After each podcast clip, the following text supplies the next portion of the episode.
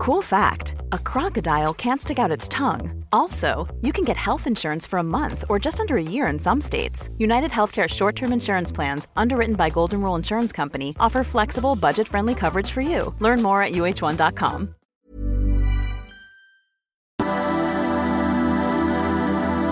tal? Buenos días. Estamos aquí muy contentos, comenzando con nuestro programa Dialogando con mis psicoanalistas.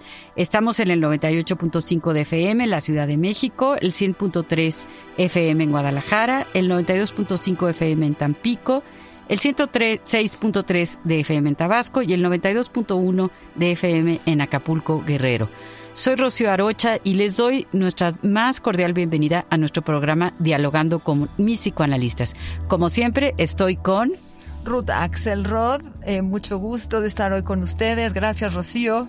Soy José Estrada, es un placer estar con ustedes y, como siempre, un placer construir este programa juntos.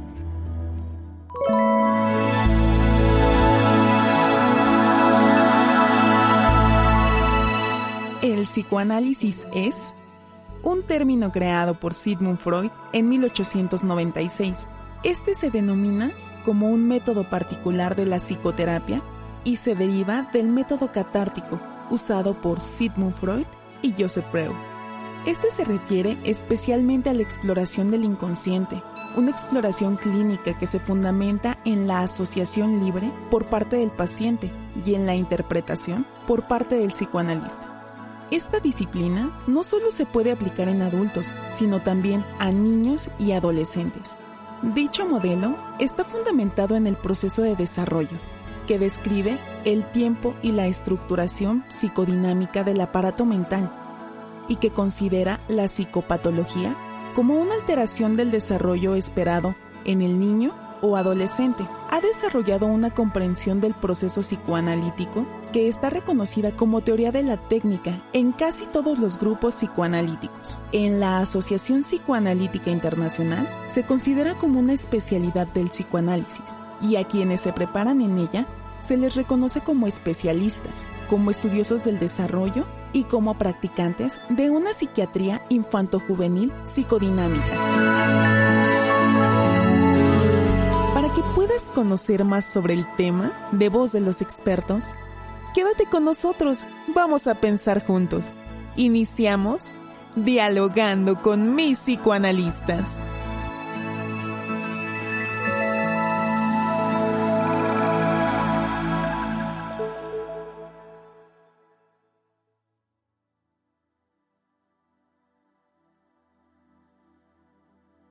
El tema de hoy es ¿Qué es el psicoanálisis? Porque bueno, ya sabemos que nuestro programa se llama Dialogando con mis psicoanalistas, pero es bien importante que podamos darnos la oportunidad de entender qué es el psicoanálisis, porque el psicoanálisis es varias cosas. Eh, ¿Qué piensas, Pepe?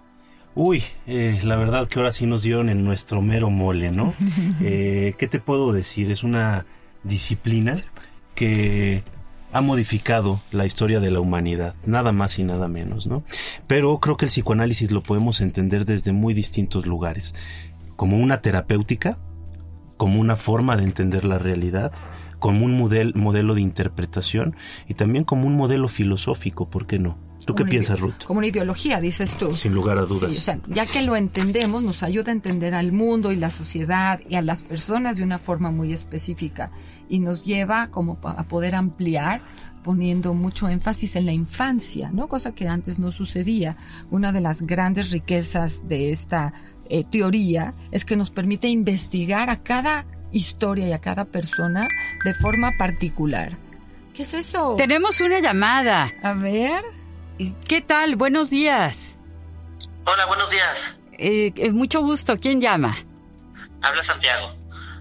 ¿En qué te podemos ayudar, Santiago? Quisiera saber si realmente el psicoanálisis sirve o para qué sirve el psicoanálisis. Uf. Eh, ¿Ya tú has ido a psicoanálisis? No, pero me ha dado curiosidad, pero la verdad como que me han dicho que no sirve mucho, entonces, pero mejor preguntar. Bueno, muy bien, pues muchas gracias por tu llamada, ¿Qué edad Santiago. Tienes? ¿Qué edad tienes, Santiago? 27 años. Ok, ok, bueno. Ok, bueno, pues vamos a intentar darte una respuesta satisfactoria. Muchas gracias por tu llamada y gracias por estar escuchando nuestro programa. Muchas gracias. Hasta luego. Bueno, yo creo que vamos a encontrar muchas opiniones al respecto del psicoanálisis como técnica o como psicoterapia, pero creo que es importante mencionar que cuando hablamos de psicoanálisis no solo estamos hablando de una terapéutica, sino como dijimos hace un momento, lo mencionó Pepe, como una ideología, como una forma de entender al ser humano, como una forma de reflexión y de investigación de cómo se estructura una persona, una mente, un sujeto y cómo ese sujeto se va a relacionar con los demás elementos del mundo, ¿no? Sí, pero a mí me gustaría que empezáramos hablando un poquito, pues, del fundador, del creador del psicoanálisis, ¿no? Nuestro famosísimo Sigmund Freud, personaje del siglo XX. Híjole, fíjate que es interesantísimo y creo que esto nos va a ayudar poco a poco a entrar a la pregunta que nos acaban de hacer. Es una pregunta que obviamente la vamos a responder desde nuestras trincheras, ¿verdad? Pero este vamos a tratar de ser lo más objetivos posibles. Bueno, Sigmund Freud de entrada era médico neurólogo es que esa no se la sabían. A ver, cuéntanos qué es eso. bueno, a final de cuentas, eh, Sigmund Freud empezó a hacer estudios de medicina, se enfocó, hizo especialidades en el, en el área de la neurología, estaba muy clavado en cuestiones fisiológicas, en cuestiones organísmicas, tanto de organismos eh, primitivos, es decir, eh, no muy desarrollados, y en el ser humano, ¿no? Este, como, como punto cúspide un médico vienés que en algún momento decide viajar hasta París para encontrarse con Charcot. Eh, que era también un médico y que trabajaba pues en un hospital eh, con las pacientes del pabellón psiquiátrico, es decir, con las mujeres más enfermas que de algún modo pues no tenían un discurso claro. Y ahí Freud da cuenta de muchas cosas a través de la hipnosis que practicaba Charcot. La hipnosis que servía un poco para ver si podía llegar a mundos internos más profundos de los que las mujeres ofrecían en su discurso, porque tenía la habilidad de ver lo que otros no veían, porque ponía mucho énfasis, por ejemplo, en las caras. Él trabajaba en la fascia. La fascia es esta discapacidad que tiene una cara para expresar afectos o movimientos, ¿no? Y él entendía esto como lenguaje. El no lenguaje refería al lenguaje. O sea, se dio cuenta de que había un inconsciente y que éste se manifestaba de distintas maneras. Claro, pero fíjate que es bien interesante estudiar esto desde el punto de vista histórico, ¿no? Eh, la época en la que Freud vivió eh, muy comúnmente ha sido denominada como victoriana, aunque creo que esto es un error, ¿no? Porque Freud no era inglés. Freud era eh, un ciudadano del imperio austrohúngaro y este imperio austrohúngaro tenía una característica bien particular que a veces es dejada de lado, ¿no? Era un imperio netamente católico, pero cobijaba a muchos individuos de otras religiones, como es el caso de Freud, que es de origen judío, ¿no? Así es, y es interesante señalar que antes de que Freud pues ponga un consultorio y establezca esta cura a través de la palabra, ¿qué pasaba con un enfermo psiquiátrico? ¿Qué pasaba cuando una persona tenía una fobia, tenía un ataque de ansiedad? ¿Qué pasaba con estos enfermos? Bueno, la explicación que existía en ese momento era muy orgánica, de alguna manera. La psiquiatría tenía un momento importante en el desarrollo y la psicología también. Estaba todo el laboratorio conductista desarrollándose en Alemania, con Wundt y todo el ejercicio de poder ver la conducta, ¿no? Y tratar de modificarla de alguna manera. Es la época del armamentismo del mundo, es al final del 1800, es la época del cine, acuérdense, es cuando comienza el cine también, ¿no? Y hay un desarrollo tecnológico muy importante y la forma de transitar, de ver las enfermedades mentales desde la cuestión religiosa, transita a una cuestión más clínica, más médica, ¿no? Y es de donde Freud tiene que desprenderse para poder pasar a la subjetividad de la locura. No solo lo orgánico de la locura, sino la subjetividad de la locura. Como que pareciera que Freud es el primero que encuentra un sentido en el discurso de aquel que llamamos el que está enfermo, el que está loco, ¿no? Él, él se da la tarea de encontrar un, significado a esto que la persona está manifestando a través de alguna enfermedad. Claro, y es que fíjate que justo hablando del, del contexto histórico,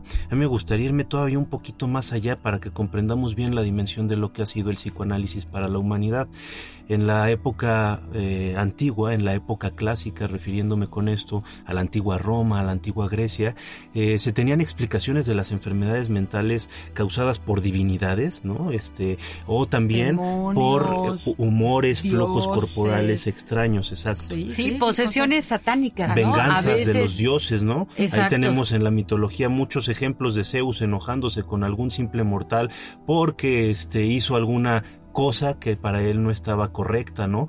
Era dejando ciego a Tiresias, por ejemplo, este, porque eh, dio un voto a favor de Zeus en una eh, discusión, ¿no? Es decir, la enfermedad mental tenía como origen el humor del cuerpo, por un lado, los más científicos de los griegos, o por otro lado, una venganza divina, una posesión eh, de, una, de un ser espiritual. Un castigo, una culpa, que bueno, eso las religiones lo retoman y lo siguen manteniendo como una estructura que está internalizada en cada uno de nosotros y que son las fuerzas de alguna forma que después nos llevan a tomar decisiones. Y lo que Freud puede hacer es retomar toda esta información, toda esta sabiduría, toda esta mitología religiosa para ponerla en palabras un poco más científicas que le permitan a la persona que las está sufriendo una forma diferente de expresión. Entonces Freud lo que hace es, de cierto modo, establecer una claridad con respecto a por qué el aparato psíquico se enferma, digamos, o por qué tenemos síntomas. Una explicación que va más allá, pues, del mito o de la mera creencia, ¿no? O de los dioses o de la religión. Claro, claro.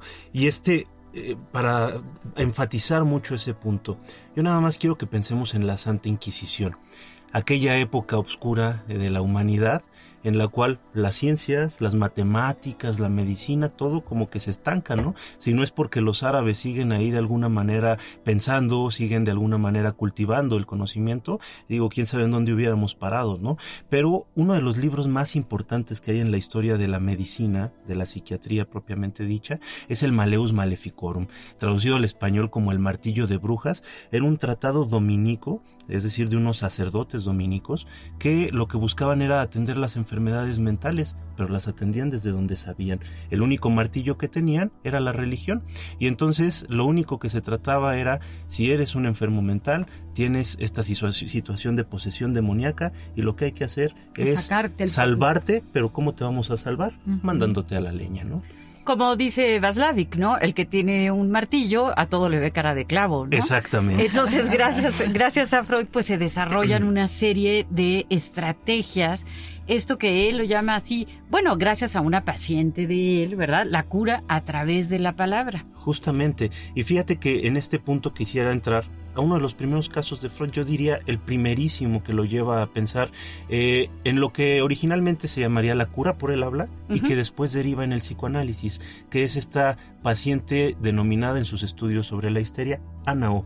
Si hubiera vivido Anao en 1500, seguramente hubiera sido eh, víctima de la Santa Inquisición. Ahora, lo que, lo que quiero mencionar es que vamos a hablar de los casos en donde Freud tuvo éxito, pero también podríamos hablar de los casos en donde Freud no le fue muy bien y en donde fue eh, recibiendo reclamos muy importantes porque en el efecto de la hipnosis que él empezó a usar junto con Charcot, él creía que era la habilidad más importante que podía tener para salir hacia un nuevo lugar después de los eh, efectos religiosos o malévolos de sacar estos demonios y demás, ¿no? Y que hubo varias pacientes que regresaron a reclamarle que efectivamente no servía para nada lo que él estaba haciendo. Bueno, un poco lo que le dicen a Santiago, ¿no? No olvidemos que nos llamó y que nos preguntó, ¿sirve o no bueno, sirve? Por eso quiero mencionar que el origen de la técnica tiene fracasos importantes que llevan a la modificación de esta misma y que no porque sea para nosotros un ejercicio importante, habrá pacientes que no estén en posibilidad de recibir el beneficio de la técnica. Es decir, ¿las personas todas son analizables o no? Fíjate que en ese sí nos vamos a meter en un debate interesantísimo, porque yo creo y estoy muy de acuerdo con lo que está señalando eh, mi querida Ruth, eh, hay pacientes que de entrada por la situación, eh, por la problemática que están padeciendo, eh, sería muy difícil meterlos en un proceso o introducirlos en un proceso de psicoanálisis como nosotros llamaríamos clásico, ¿no? Sin embargo, no quiere decir que no podamos atenderlos desde una perspectiva psicoterapéutica, psicoanalítica, ¿no? Eh, es muy importante aclarar que si bien hemos tenido tropiezos desde los orígenes del psicoanálisis con la técnica y que hoy día seguimos teniendo en lo personal y en lo general como movimiento ciertos eh, tropezones, la técnica funciona, ha demostrado su eh, efectividad y también hay que aclarar que, eh, bueno, va a depender de la pericia de cada analista en particular, de la dificultad del caso en cuestión, de los recursos con que cuenta el paciente, pero también tenemos un conocimiento limitado todavía de lo que es el ser humano. Así es, entonces el psicoanalista pues pone su mejor esfuerzo, además de su pericia y su conocimiento, en tratar, eso sí, a través de la palabra. Ah, tenemos una llamada. Buenos días. Eh, ¿Quién llama? Habla Marta. Ah, ¿Qué tal, Marta? Mucho gusto. Eh, nos da mucho gusto que nos llames. Dinos que, eh, cuál es el motivo de tu llamada. Pues mira, el motivo de mi llamada es de que pues yo en, en algunas ocasiones he visto psicoanalistas, pero yo nunca he quedado conforme y no termino el tratamiento. Ya. Eh, ¿Nos puedes decir más o menos a cuántos has visto y de qué duración ha sido cada uno de tus eh, intentos? Pues han sido como tres. Ajá. ¿Y de qué, de cuánto tiempo? Eh, ay, no recuerdo, el tiempo pasa rápido. Eh, um, tal vez unos seis meses. Ajá. Este, unos eh, cuatro meses. Eh, o sea, no ha pasado del año. Ya. ¿Y eh, con ninguno de los tres has notado una mejoría? Mm, No. No. Bueno, No. pues este, pues. ¿Pero por qué? ¿Por qué? ¿Qué, qué crees tú que pasó? porque como que no alcanzo, ay, vaya, no alcancé a comprender qué, de qué se trata realmente el psicoanálisis, porque, por ejemplo, eh, con un doctor que estuve viendo, pues yo estaba encantada, yo creo que también tiene que haber empatía entre paciente y doctor, ¿verdad? Por supuesto. Entonces, eh, pues yo me sentí a gusto con él y todo, muy bien, pero cuando eh, yo empiezo a notar que él, bueno, no, no sé si tenga que ver, que anotaran a algo o tiene una memoria privilegiada, no lo sé, entre tantos pacientes, ¿verdad? Eh, pero yo notaba que él me volvía a preguntar lo mismo. ¿Y qué pasó con tu papá cuando eras chica? O sea, cosas que yo platicaba porque mm, no sé qué pasó con mi papá, porque le tenía yo miedo. Ya. O sea que Y te sentías me- como, como poco escuchada, porque te pedían que Sí, volvieras a que contar me lo dejaba- mismo. Sí, como que me dejaba hablar y este y luego volví a ir y me volví a preguntar cosas que a mí me dolían mucho volverlas a repetir. Y le decía, oye, pero ya te lo, yo ya te lo dije. Y me decía, bueno, a ver, él no- como que no me hacía caso, sino que, a ver, vamos a, a- a continuar, ¿no? Ok. Oye, eh, ¿y nos podrías platicar eh, cuál fue el motivo de tu consulta? ¿Por qué acudiste por primera vez? Ah, porque yo he tenido mala relación con mis hermanos. Ah, Entonces, ¿de, de, de qué manera eh, podría yo sobrellevarlos? Pues sin pelearme, ¿no? Porque pues no puede estar uno peleando todo el tiempo. Entonces, eh, yo quería aprender a, a no engancharme y qué pasaba con mis hermanos porque tenía problemas con uno. Mira, más bien tengo problemas con dos, somos seis. Y aprender a manejarlos, ¿no? Y bueno, de alguna manera, pues, bueno, lo que aprendí fue de que no hay que engancharse. Ya. Bueno, pues ese es un aprendizaje bastante bueno para la vida, pero eh, nos da mucho gusto que hayas llamado y me parece bien interesante que discutamos ahorita un poco qué pasa, ¿no? ¿Qué pasa? Porque hay psicoanalistas eh, verdaderamente eficientes y hay psicoanalistas, pues, o que no son psicoanalistas o que no tienen la seriedad suficiente. claro. Marta, pues muchas Gracias, por puede- llamarnos. ¿Alguna pregunta que nos quieras hacer en específico? Eh, pues no, tal vez de- de tratar de escucharlos, saber que, eh, no sé, qué pueda yo aprender de lo que ustedes digan, ¿verdad? Bueno, pues aquí estaremos haciendo un gran esfuerzo para ofrecerte nuestro poquito conocimiento que tenemos. Y vamos a tocar Ah. este tema que es interesantísimo. Gracias, Ah, Marta. Muchas gracias, hasta luego. Hasta luego. A ver, Pepe, Ruth, yo les pregunto, hay personas que no tienen las credenciales, es decir, no han, no han cumplido con una licenciatura, con una maestría, con una formación como psicoanalistas y que sin embargo se ostentan como psicoanalistas? Pues la respuesta evidentemente sí, hay gente que dice Sí. que es psicoanalista, pero lo que pasa es que ser psicoanalista, eh, si nos vamos a la validación de Sí. la profesión, eh, tiene diferentes lugares en donde la gente puede ir a estudiar ser psicoanalista y hay lugares que te exigen mucho y otros lugares que te, exigen poco. Claro. Fíjate que yo creo que es bien interesante esto porque nos vamos a meter en un tema que es muy complejo. Es decir, hay distintas formas de hacerse psicoanalista aunque hay una que es como la más aprobada internacionalmente, que es aquella que de alguna manera avaló Freud cuando todavía estaba en vida, ¿no? Em, es decir, todo el movimiento psicoanalítico que pertenece a la Asociación Psicoanalítica Internacional. El entrar ahí ya es de entrada o, de inicio una especie de certidumbre aunque no necesariamente una garantía al 100% de que la persona que nos va a atender va a ser de calidad, ¿no? Pero sí tenemos un poquito más eh, de, eh, no sé, seguridad en cuanto a que la persona que nos va a atender está formada, ¿no? Está capacitada, tiene un entrenamiento adecuado. Sin embargo, el que no se formen dentro de este movimiento no necesariamente quiere decir que no sean psicoanalistas. Hay psicoanalistas de distintos movimientos y hay gente valiosa en Hay gente que tiene mucho más un ejercicio científico de investigación, porque tú puedes ir a estudiar un doctorado en psicoanálisis, ¿sí? Los doctorados tienen una referencia no al trabajo clínico, sino al trabajo de investigación y salen con un eh, certificado de doctor en psicoanálisis en donde parece que tienen la autorización legal para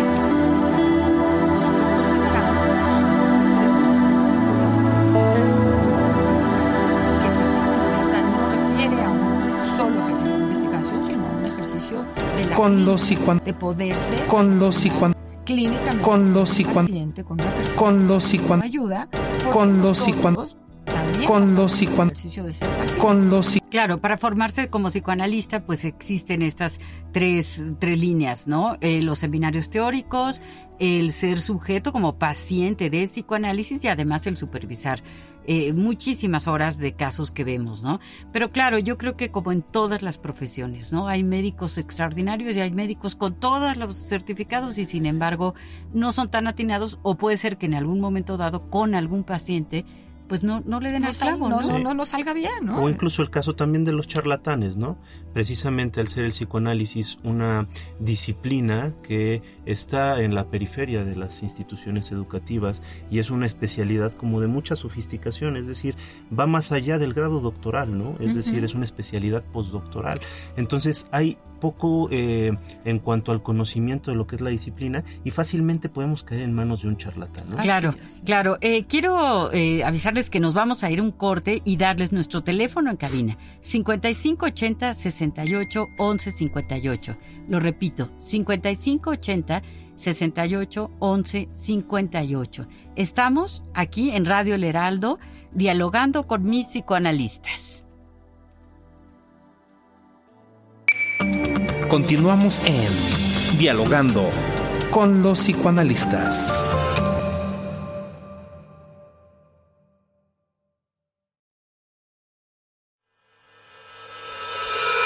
Estás escuchando Dialogando con los psicoanalistas en El Heraldo Radio. Regresamos.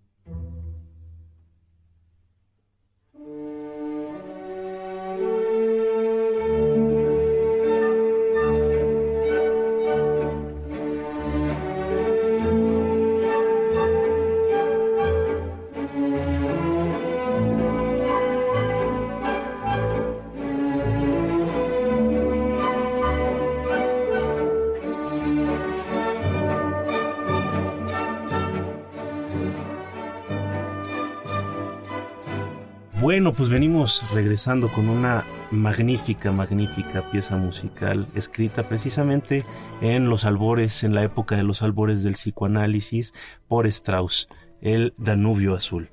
¿Qué piensan? Bueno, pensamos que refiere a esa época, refiere a ese lugar. Europa era el lugar donde se estaba desarrollando científicamente muchísimas de las áreas que estaban cercanas al psicoanálisis, la sociología, la psicología misma. Entendemos al, al, psicoanálisis como una herramienta más de todas las áreas que se están desarrollando en la psicología, ¿no? Y también eh, quisiera mencionar que cuando se va organizando el grupo de psicoanalistas a principio de siglo, 1905, 1910, que se instala la eh, International Psychoanalytic Association, hay muchos psicoanalistas muy reconocidos y no todos siguen pegaditos a Freud. Bueno, sí, tenemos una llamada. Buenos días. Buenos días. Eh, ¿Con quién, quién habla? Habla Pedro y mi pregunta es, quiero saber cuánto tiempo dura un psicoanálisis. Ya, ¿cuántos años tienes, Pedro? 23 años. ¿Y alguna vez has ido a psicoterapia o a psicoanálisis? Eh, no, justamente por eso me gustaría saber cuánto tiempo me va a tomar. Bueno, supongo que depende de cada quien, pero más o menos, promedio. Pero ¿cuál sería tu motivo de consulta? Pues eh, me gustaría resolver unos problemillas ahí ya más personales, pero no estoy muy seguro.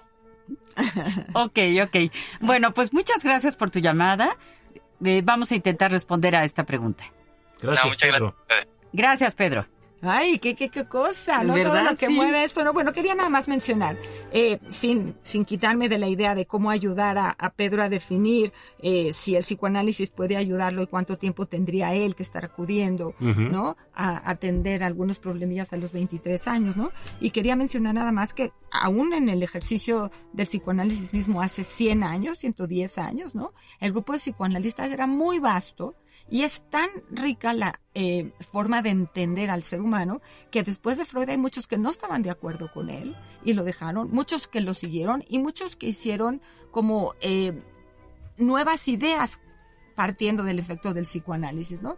Tenemos la escuela lacaniana, que evidentemente son freudianos, pero tienen muchas ideas renovadas en relación con el manejo de la técnica. Tenemos los jungianos, tenemos los adlerianos, hay muchas escuelas psicoanalíticas alrededor de todo el mundo que tienen la base de la estructura que trae Freud y que también tienen la posibilidad de ayudar a las personas que lo solicitan. Claro, claro, claro. Pero fíjate que, eh, eh, volviendo al tema que nos plantea Pedro, eh, a mí me parece que es una pregunta imposible de responder. Sí, así es, ¿no? Porque eh, yo a veces utilizo una metáfora, ¿no? Y le digo al paciente, mira, es como un rompecabezas no sabemos cuántas piezas son y no sabemos en cada sesión cuántas vamos a voltear, ¿no? Entonces, si empezamos a voltear, por ejemplo, un azul que pertenece al cielo y entonces dices, pues esta sesión no sentí que pasara nada, sin embargo, si no he volteado esa pieza, después no voy a poder encontrar las otras que me ayuden a formar este rompecabezas de lo que ha sido mi vida de quién soy, de qué quiero hacer. Ahora, hay rompecabezas de mil piezas. eres, antropóloga histórica, ¿qué eres? Pues este, soy psicoanalista. Y entonces, pues en relación a eso es que trabajamos. Pero tenemos una llamada. ¿Qué tal? Buenos días. Hola, buenos días. Buenos días.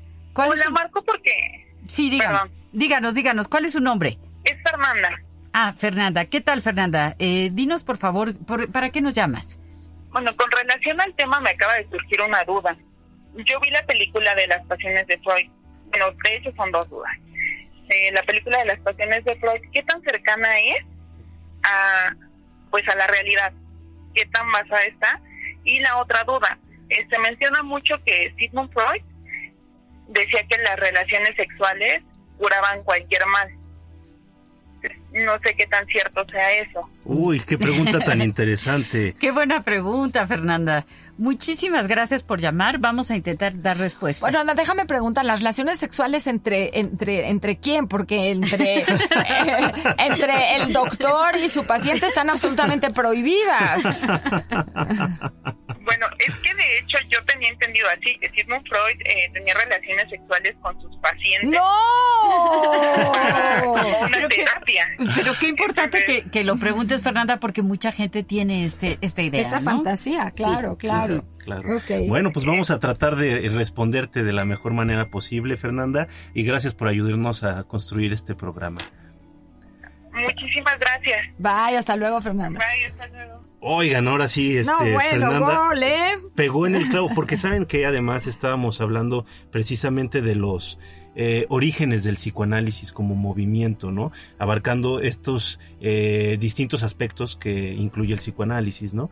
Y efectivamente en un inicio, eh, de los primeros puntos de los que Freud se da cuenta es de que las pacientes que llegaban a su consultorio, y hay que aclarar esto, las pacientes que llegaban al consultorio de Freud llegaban porque ya habían ido a todos lados, con médicos prestigiados, eh, reputados, de tradición, los mejores doctores de su época, y no habían tenido una respuesta, ¿no?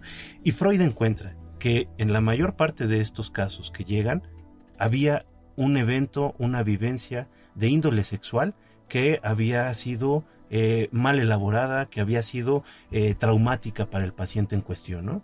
La palabra histeria, ¿no? Histeris, histerus, viniendo de úterus, ¿no? Y tratando de entender esta, eh, angustia premenstrual, postmenstrual y toda la patología de los humores femeninos puesto en el ejercicio de la sexualidad, ya sea en el exceso o en la falta. Pero quisiera ser muy enfática con la respuesta que le tenemos que dar a Fernanda, aunque nosotros le demos la vuelta de dónde viene el origen y la integración de la psicosexualidad al niño, al adulto y a la angustia eterna del ser humano, no hay ningún lugar en la técnica en donde la relación sexual entre paciente y analista esté permitida, está absolutamente prohibida, está regulada está castigada, no es parte de la técnica. No quiero que haya confusiones por ahí, por claro, favor. Claro, claro. No, no, no, porque eso significaría una falta de ética, ¿no? De ninguna manera estaría permitido una relación sexual entre paciente y, analista, ¿no? Eh, no importa el sexo que Pero la obligación de hablar de las relaciones sexuales está ahí, de hablar de las relaciones sexuales. Siempre y cuando sea un tema en cuestión, ¿no? Este, Siempre y cuando haya la necesidad de hacerlo, ¿no?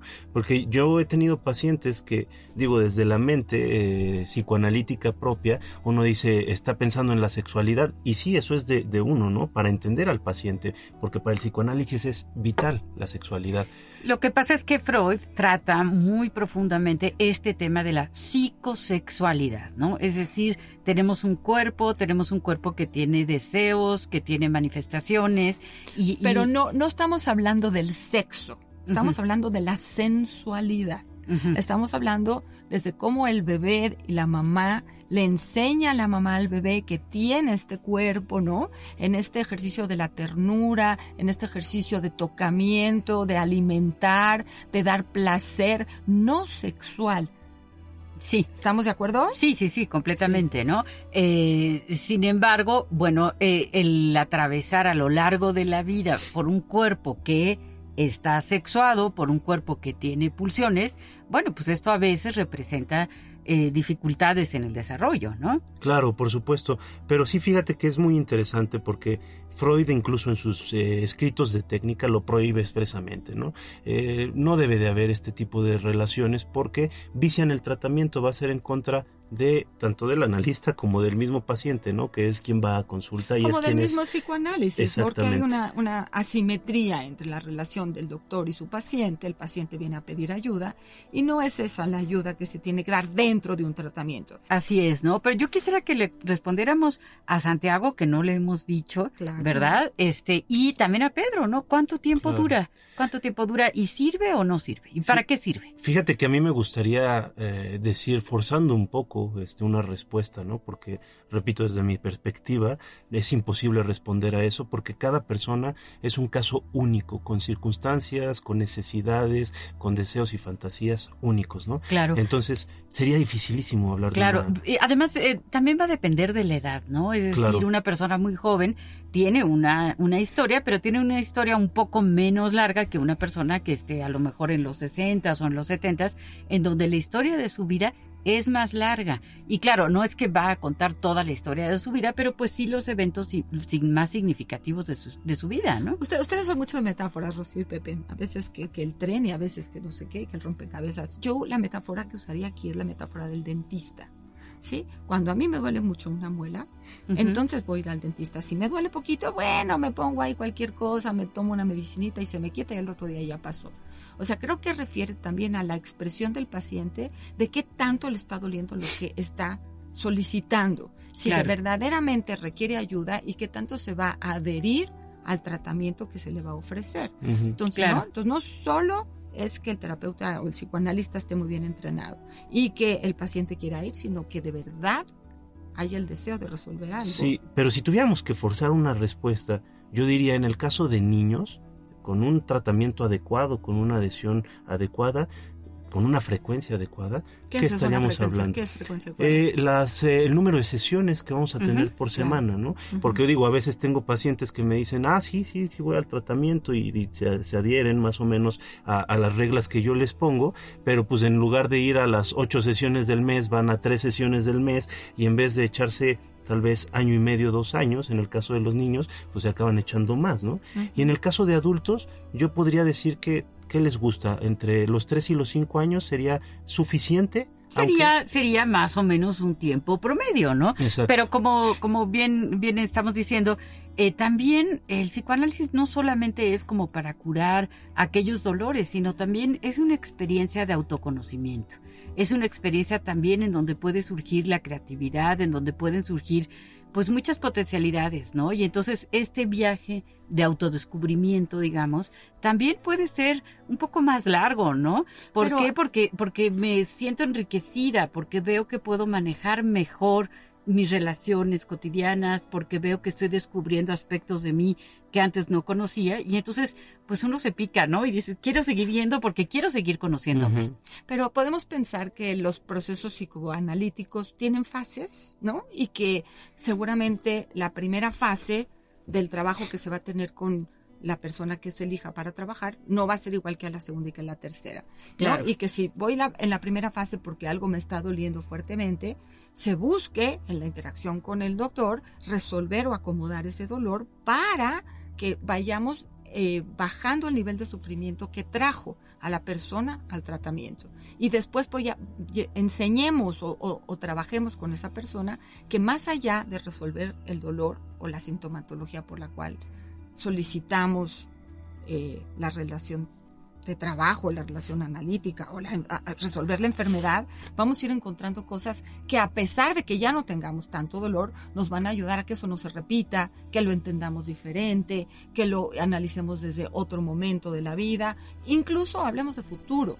me parece que el psicoanálisis también tiene que estar cuidando la prevención de lo que ya se resolvió y cómo se va a resolver si se vuelve a presentar algún tipo de crisis. Claro. claro, Es un método que nos va a ayudar a pensar.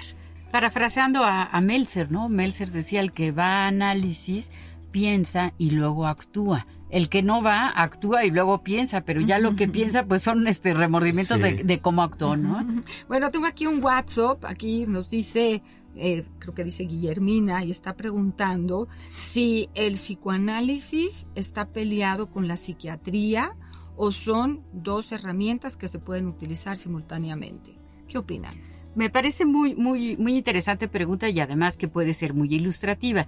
Hay ciertas circunstancias en algunas personas que sí requieren de la revisión psiquiátrica y quizá de un tratamiento psiquiátrico, pero no se pelea, es paralelo con la, la, atención psicoanalítica, porque una va a atender más la parte orgánica y la otra va a atender mucho más la parte eh, psíquica, la parte afectiva. Sí, y justamente fíjate que es una pregunta muy, muy pertinente al programa del día de hoy, porque estamos hablando de qué es el psicoanálisis, y en sus orígenes el psicoanálisis eh, surge hermanado precisamente de la psiquiatría, de la neurología, de estas ramas que se dedican al estudio de la mente desde una parte mucho más orgánica, mucho más física, ¿no?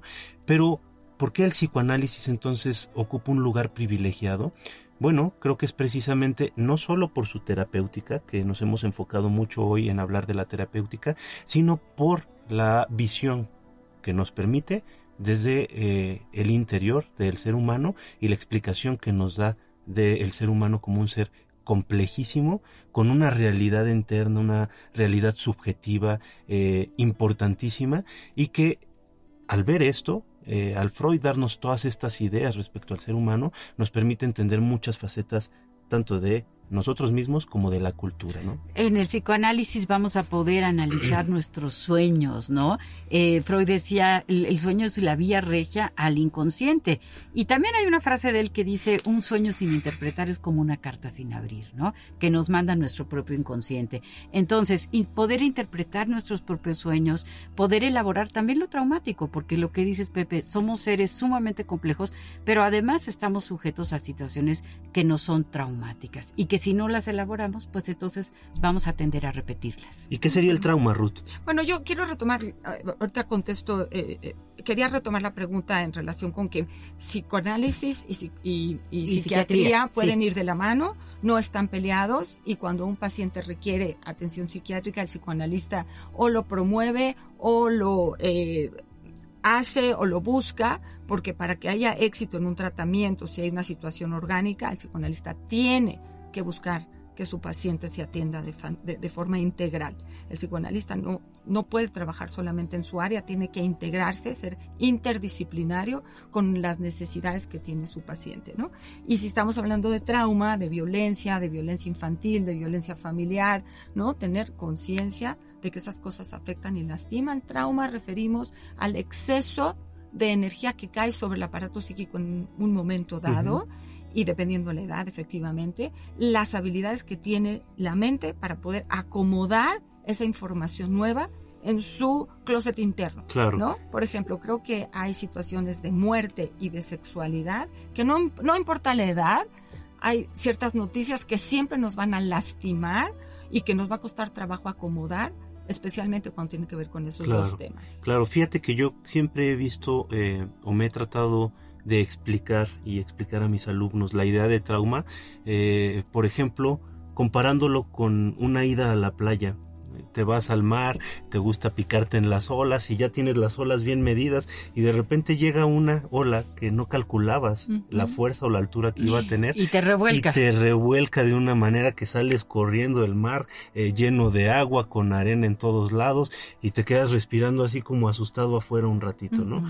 Eso es un trauma, algo que de alguna manera te rebasa, que no pudiste enfrentar en el momento y que te deja simbrado como persona, ¿no? Sí, un impacto, ¿no? Un impacto que es sorpresivo y para el que no estabas definitivamente preparado, ¿no? Entonces, lo que para una persona puede ser un acontecimiento cualquiera, a lo mejor, siguiendo tu metáfora, un nadador profesional, pues bueno, una ola fuerte hasta la vive como qué maravilla, ¿no? Claro. Pero una persona que a lo mejor no sabe nadar, pues una ola no tan fuerte la vive como un impacto. Especialmente un niño, ¿no? O estos niñitos que empiezan eh, a, entrar al agua y que de repente, pues bueno, el mar les da unas desconocidas impresionantes, nos sirven como una analogía perfecta de lo que estudia el psicoanálisis. Serían, serían como noticias, nos referimos, ¿no? Porque eh, cuando hablamos de trauma, claro que un terremoto o un divorcio pueden ser traumas de situaciones conductuales, pero creo que nos estamos refiriendo como a información o acontecimientos que entran al ¿no? Cosas que escuchamos o que vemos, ¿no? O que sentimos, que no necesariamente tienen que ser experiencias reales. ¿no? Además, pegan a un niño, ¿no? O sea, uno puede recibir el trauma a través de la información del otro. Claro. ¿no? Entonces, eh, complejo la respuesta de que es un trauma, ¿no? Por supuesto, pero sobre todo fíjense ahorita que hablábamos de este niño en, las olas del mar de Acapulco, eh, retomamos de nueva cuenta el punto del que estamos hablando, que es el psicoanálisis. Y hace poquito nos llamó Fernanda preguntándonos sobre la sexualidad, ¿no? Los traumas son muy fáciles que se den en los niños, precisamente porque los niños están en condiciones de vulnerabilidad, es decir, están en un proceso de desarrollo en el cual todavía no tienen las facultades necesarias para enfrentar todas las experiencias que les va a presentar esta vida, ¿no? Entonces es muy fácil que el sistema eh, eh, se vea rebasado, ¿no? Que el aparato psíquico del niño se vea rebasado por experiencias que no está capacitado para enfrentar. ¿no? O las malentienda. Exactamente. ¿no? Las entienda de una forma diferente a como el mundo adulto. ¿no? Sí, que muchas veces el lenguaje de los adultos no, no está relacionado con el lenguaje de los niños. ¿no? Entonces una mamá en el mercado le dice a su hijo, si sigues llorando va a venir un policía y te va a llevar.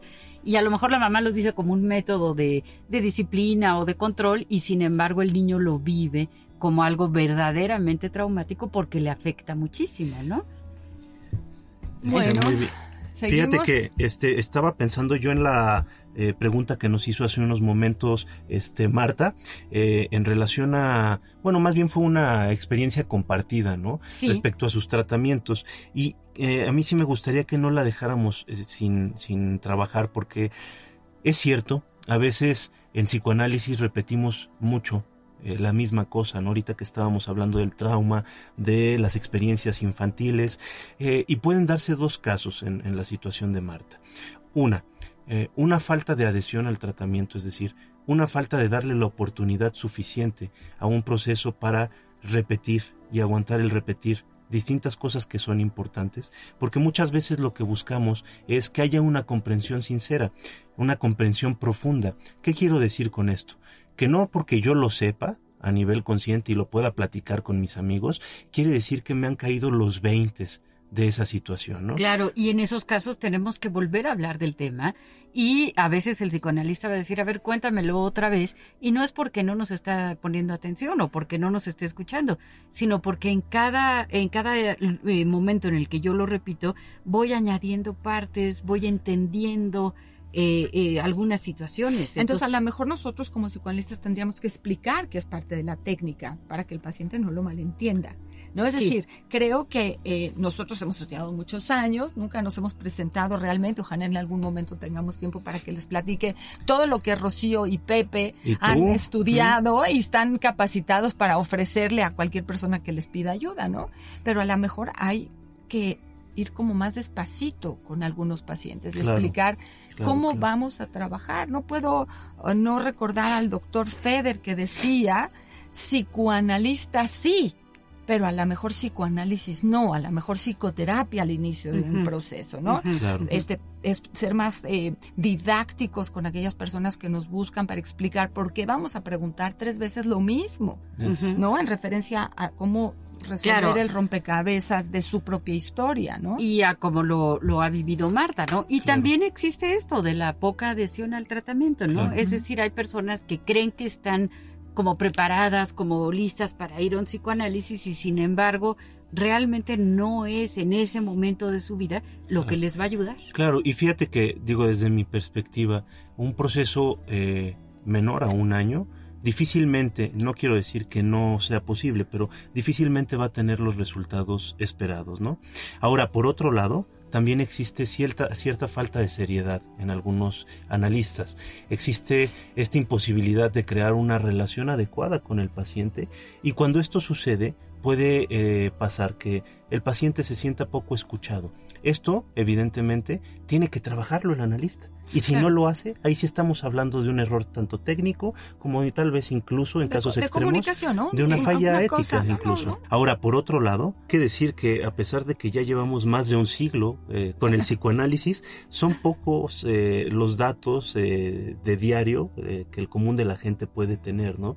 Entonces, precisamente lo que estamos buscando es informar para prevenir, para que las personas tengan la posibilidad, nuestros radioescuchas, de eh, saber que existe un modelo eh, por ahí que ayuda a las personas a enfrentar su vida de una manera mucho más segura, ¿no? Y también como para quitar mitos, ¿no? Porque el psicoanálisis como se presta mucho a historias extrañas como la que nos eh, Preguntó preguntaba Fernanda, ¿verdad?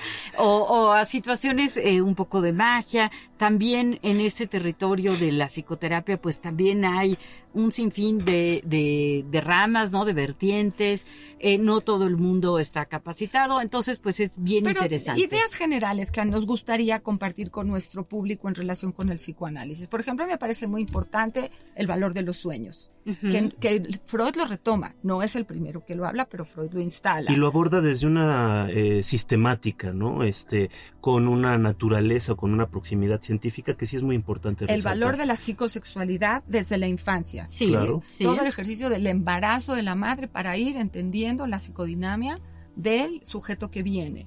¿No? Otra cosa... Eh, Lo traumático, las experiencias que decíamos, esta ola a la que se refería Pepe, ¿no? Las experiencias que nos han afectado y que tal vez nos han sacado de nuestro equilibrio. Entonces, el valor de la historia de cada uno en la cultura exactamente. que queda inmersa es decir, en la psicodinamia las problemáticas humanas, las pasiones humanas como origen de esto que después se va a conocer como los mitos, ¿no? Y que muchas muchos años van a ser como inexplicables, van a resultar oscuros, hasta que llegue el psicoanálisis y los El estudia valor desde las pasiones humanas. de ¿no? lo inconsciente. El valor ¿no? de lo Digamos, en eso sí, Sí, coincidimos todos los psicoanalistas y todos los teóricos al respecto, de que el, el lugar, el espacio, hablar de lo inconsciente es lo que renueva la cultura de Freud en adelante. Absolutamente, pero bueno, lamentablemente se nos ha terminado No, el otra tiempo. vez. Sí, sí, sí. Pero felices de estar con ustedes. Muchísimas gracias por escucharnos. Muchas gracias a Yasmín Hernández por eh, estar eh, como productora de este programa.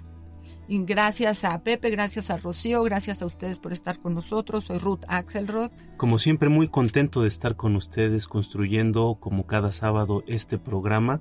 Y sí quisiera aprovechar el momento y la oportunidad para recordarles si alguien llega a necesitar eh, un proceso psicoanalítico, ayuda psicoterapéutica o incluso orientación, en la Asociación Psicoanalítica Mexicana estamos para servirles. Tenemos un centro de atención a la comunidad con costos moderados y el teléfono es el 55 96 00 99. 09. 09, perdón. 55 96 0009. Estamos a sus Perfecto.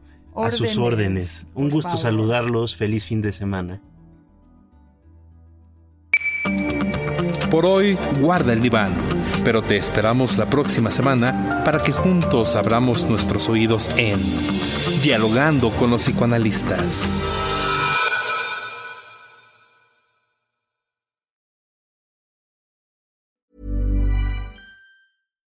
Subtle results, still you, but with fewer lines. Botox Cosmetic, out of botulinum toxin A, is a prescription medicine used to temporarily make moderate to severe frown lines, crow's feet, and forehead lines look better in adults. Effects of Botox Cosmetic may spread hours to weeks after injection, causing serious symptoms. Alert your doctor right away as difficulty swallowing, speaking, breathing, eye problems, or muscle weakness may be a sign of a life threatening condition. Patients with these conditions before injection are at highest risk. Don't receive Botox Cosmetic if you have a skin infection. Side effects may include allergic reactions, injection site pain, headache, eyebrow and eyelid drooping, and eyelid swelling. Allergic reactions can include rash, welts, asthma symptoms, and dizziness. Tell your doctor about medical history, muscle or nerve conditions including ALS or Lou Gehrig's disease, myasthenia gravis, or Lambert-Eaton syndrome and medications, including botulinum toxins, as these may increase the risk of serious side effects. For full safety information, visit BotoxCosmetic.com or call 877-351-0300. See for yourself at BotoxCosmetic.com.